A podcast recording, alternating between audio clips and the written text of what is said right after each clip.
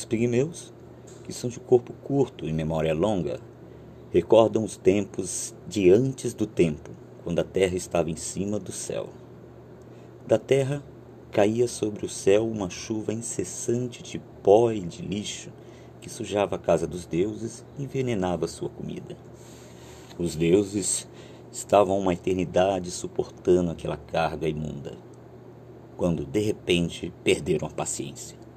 Enviaram um raio que partiu a terra em dois, e através da terra aberta lançaram o sol para o alto, e a lua e as estrelas, e por esse mesmo caminho eles também subiram.